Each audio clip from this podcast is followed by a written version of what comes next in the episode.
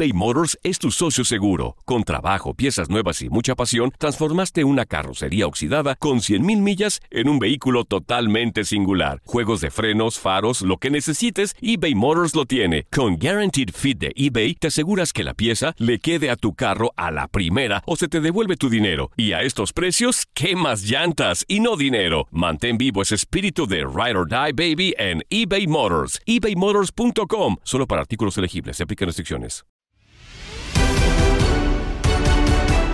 En Contacto Deportivo platicamos con Emanuel Tito Villa sobre lo que nos dejó la jornada 12 de la Liga MX. Cruz Azul liga una victoria más, mientras que Puebla sigue sorprendiendo y así lo hace en partido de goles ante Toluca. Escuchas lo mejor de tu DN Radio.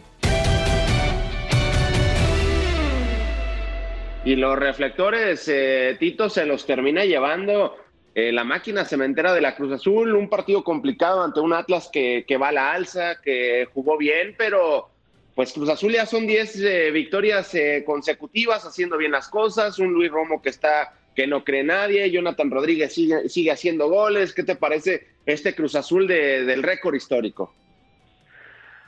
Sea, la verdad que se ha repuesto, se ha levantado de un golpe durísimo Cruz Azul, ¿no? Con, hablando específicamente de lo que fue aquella derrota con Pumas la temporada pasada, hay que darle muchísimo mérito también a lo que viene haciendo el profe Reynoso o a lo que hizo, mejor dicho, de, devolverle la confianza, a, la confianza a este equipo que como vimos este, en el inicio del torneo estaba sumamente mermada, ¿no? Y un equipo que eh, empezó a encontrar un once conforme fueron pasando las jornadas, eh, un equipo que tiene muchísima competencia interna, un equipo que no tiene dependencia, me parece que al momento de nadie, obviamente ahora se está volviendo eh, está volviendo a aparecer el cabecita en ofensiva, pero eh, ya vimos que cuando no estuvo también el equipo se veía viendo este, de una muy buena manera y, y, eso es lo importante, ¿no? El equipo ha encontrado variantes, esté quien esté, eh, tiene una idea, ya tiene una filosofía, un equipo que, literalmente se ha vuelto una muralla, también es de los que mejores se defienden en el torneo,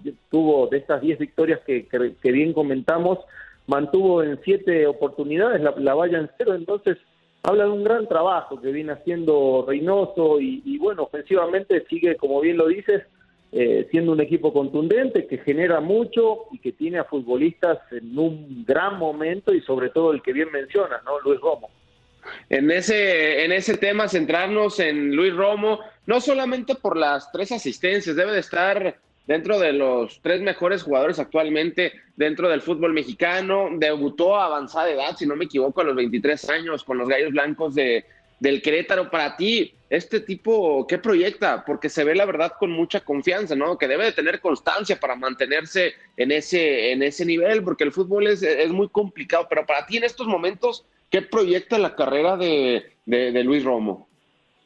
Mira, tuve la, fortuna de ser su, compañero en el equipo de Gallos Blancos cuando él venía iniciando, ¿no? Obviamente siempre lo hizo como central en el equipo de Gallos, jugando por lo general del lado del lado derecho de la saga central. Eh, conforme fue pasando el tiempo, fue eh, sumando partidos en primera división, eh, es, me parece que el profe Bucetich el que lo empieza a colocar en esta posición un poquito más adelantado, este, jugando de contención por delante de la línea de cuatro, y después hemos visto una evolución porque es el mismo Bucetich el que lo empieza a soltar, muchas veces jugando como, como interior por derecha, y, bueno, en Cruz Azul me parece que hemos eh, terminado de ver esa versión espectacular ofensiva de este futbolista que también te da mucho defensivamente hablando, porque es un tipo que conoce perfectamente la posición. Vimos este último fin de semana cómo también Reynoso lo hace iniciar jugando como un tercer central por el lado derecho. Eh, después, con mucha facilidad, se proyectaba la línea de, mediocampistas, lo hacía como un segundo contención o a veces como interior o incluso a veces jugando por fuera, ¿no? Del lado derecho. Eh, obviamente el equipo de Cruz Azul cambia mucho cuando Romo pasa en, el segundo tiempo a ocupar ya la contención y a soltarse para ser un compañero más del Cabecita Rodríguez. Eh, muestra no todo el repertorio de virtudes que tiene al momento de, ofender, es un tipo muy claro, preciso, con un panorama de juego que pocos tienen hoy en el fútbol mexicano. Y como bien lo dices, el nivel que viene manteniendo este futbolista, hablas de que en cualquier momento eh, se le va a presentar una oportunidad de ir al viejo, al viejo continente. A mí personalmente, por conocerlo, porque lo considero un gran amigo, me da mucho gusto el momento que está pasando. Eh, y bueno, ahí está, selección nacional, el gran momento en Cruz Azul. Eh, ojalá, ojalá este futbolista pueda coronar todo lo bueno, que todo este buen presente que, que viene teniendo con un, con un título, ¿no? Que a fin de cuentas es lo que importa en la máquina, pero eso no va a quitar que este futbolista viene siendo relevante desde que llegó al equipo de la máquina. Tito, y en el arco de, Cruz Azul, José de Jesús Corona, por más que lo quieran sacar o que divida opiniones, pues el tipo es muy importante en esta racha de 10 victorias en grandes rachas de, del Cruz Azul a lo largo del tiempo que ha estado. Sí, se le ha negado ese título de la Liga MX, pero también se habla de, una renovación de, Corona. No sé cómo es esa situación. Mira, yo la, veo bien porque el tipo, digo, a pesar de la edad que no deja de ser un número, eh, lo que vemos dentro de la cancha es lo que bien mencionas, es un tipo que sigue respondiendo con creces, que está en gran nivel, que la edad personalmente creo que no se le nota esos 40, esos 40 años, se lo sigue viendo ágil, se lo sigue viendo lúcido, obviamente la jerarquía que tiene, la experiencia que tiene, eh, hoy personalmente creo que no, no, no te lo podría brindar eh, este, el segundo o el tercer portero de Cruz Azul, y, el tipo se sigue ganando el respeto y la admiración de todos con, con el nivel que sigue manteniendo. Yo veo muy bien, por lo menos año a año, conforme Corona siga mostrando lo que nos viene ofreciendo, me parece que es una muy buena decisión por parte de la directiva seguirlo renovando.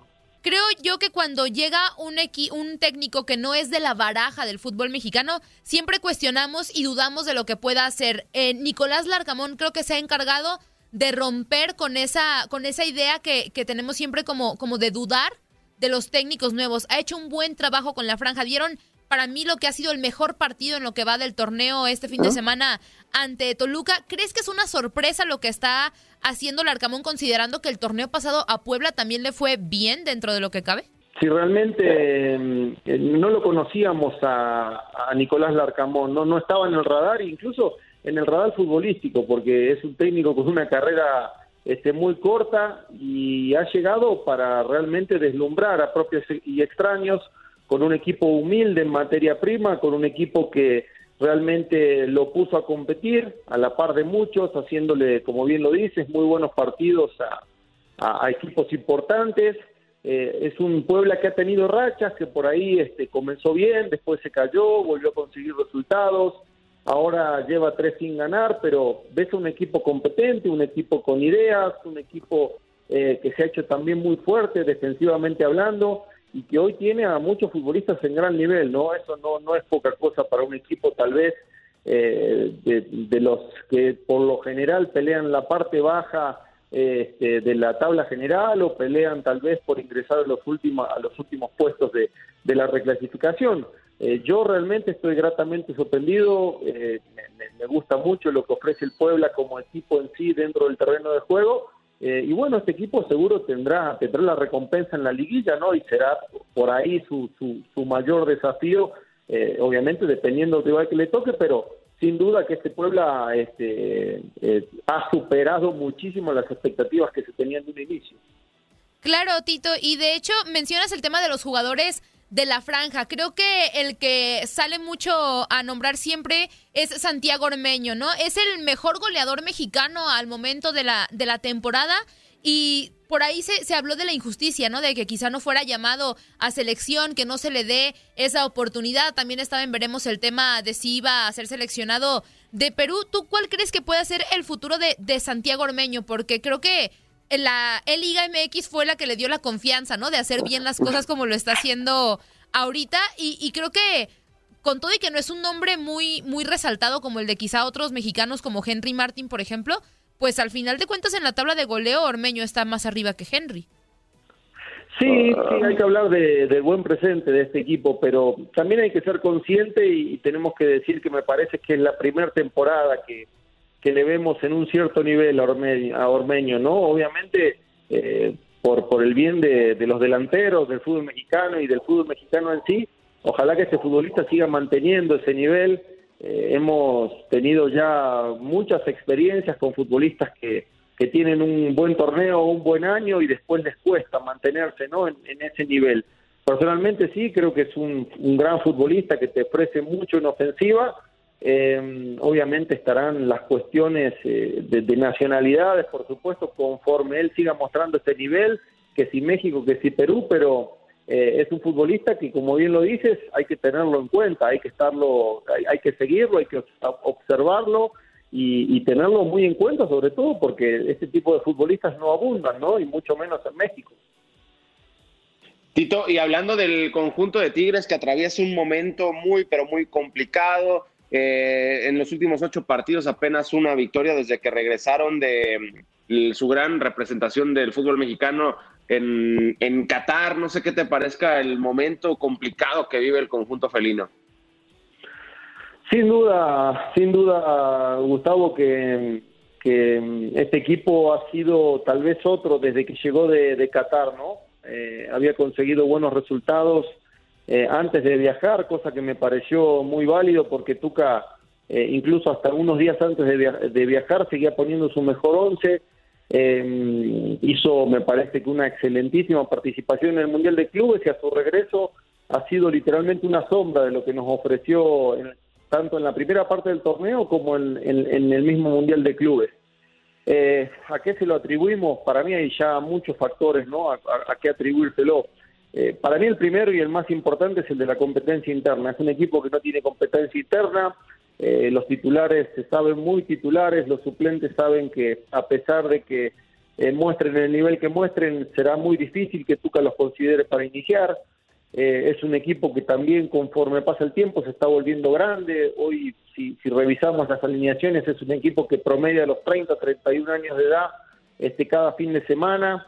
Y, obviamente también, ¿no? Pues eh, tendrá Tuca que buscar las formas de, de, encontrar de, encontrar motivación de, con, para con los jugadores, ¿no? Porque eh, realmente se, ha visto un equipo eh, bastante apático en la cancha, ¿no? Con muy pocas ideas al frente, un equipo bastante predecible, podemos decir, y que le ha costado mucho el gol, ¿no? Teniendo los futbolistas que tiene Tigre, sobre todo de mitad de cancha para adelante, es difícil este, entender cómo este equipo le, está costando convertir.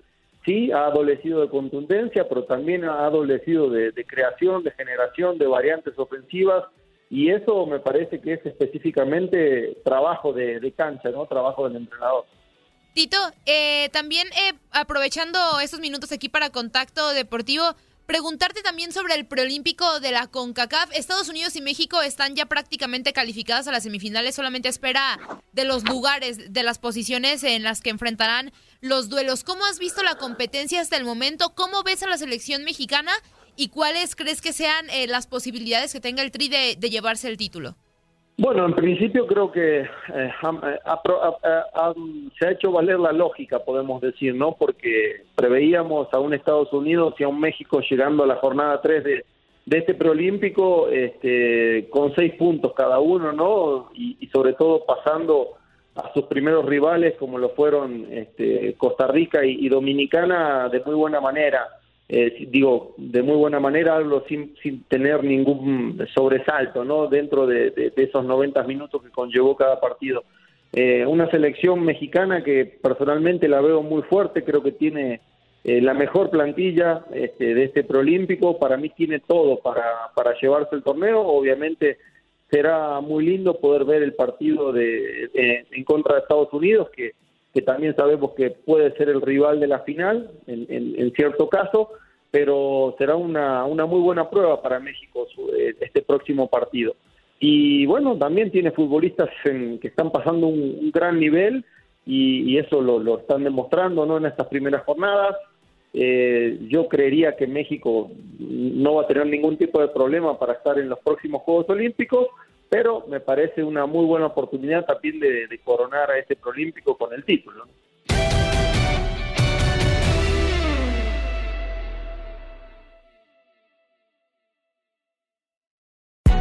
Hay gente a la que le encanta el McCrispy y hay gente que nunca ha probado el McCrispy. Pero todavía no conocemos a nadie que lo haya probado y no le guste. Para pa pa pa.